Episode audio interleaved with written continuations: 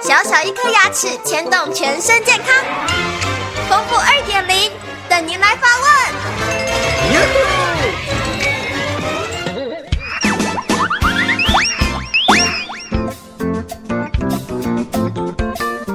大家好，我是丰富牙医诊所的刘佳琪医师。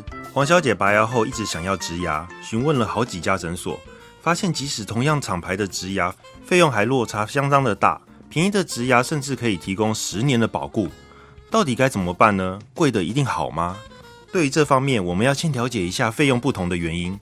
医师在治疗上会因为植体选用的厂牌、手术用到的材料与器械、一模选用的材料与方法、假牙的材质以及诊所店租等等的影响到植牙的成本。此外，医师的学经历、本身对自己技术的认可，还有之后的保固，也会影响到费用的增减。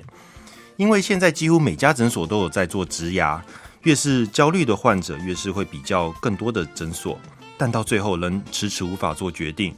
最主要的原因，除了费用，对于诊所的技术以及信任，也是无法达到足够的信心。目前台中市政府卫生局公布了一个合理的收费范围，主要将植牙分成三部分。第一部分是种植在骨头里面的人工牙根，费用为两到三万元。医师的手术费用在两万到三万五千元，最后是植牙上面放的假牙补缀物，费用有两万到三万五千元之间，所以我们合理的整体费用会落在六万到十万之间。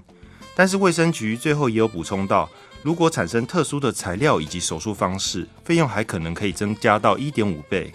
所以如果说这个植牙费用金额过低，医师必须要找出其他方式来降低刚刚提到的成本。如果医师愿意降低自己手术费用该赚到的钱，患者当然是最大的受益者。但是若降低的费用是其他的成本，相对的植牙品质就可能会大打折扣。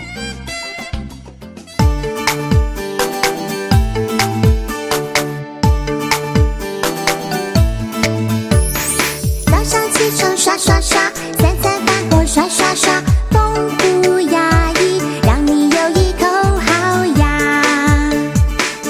人间真美味。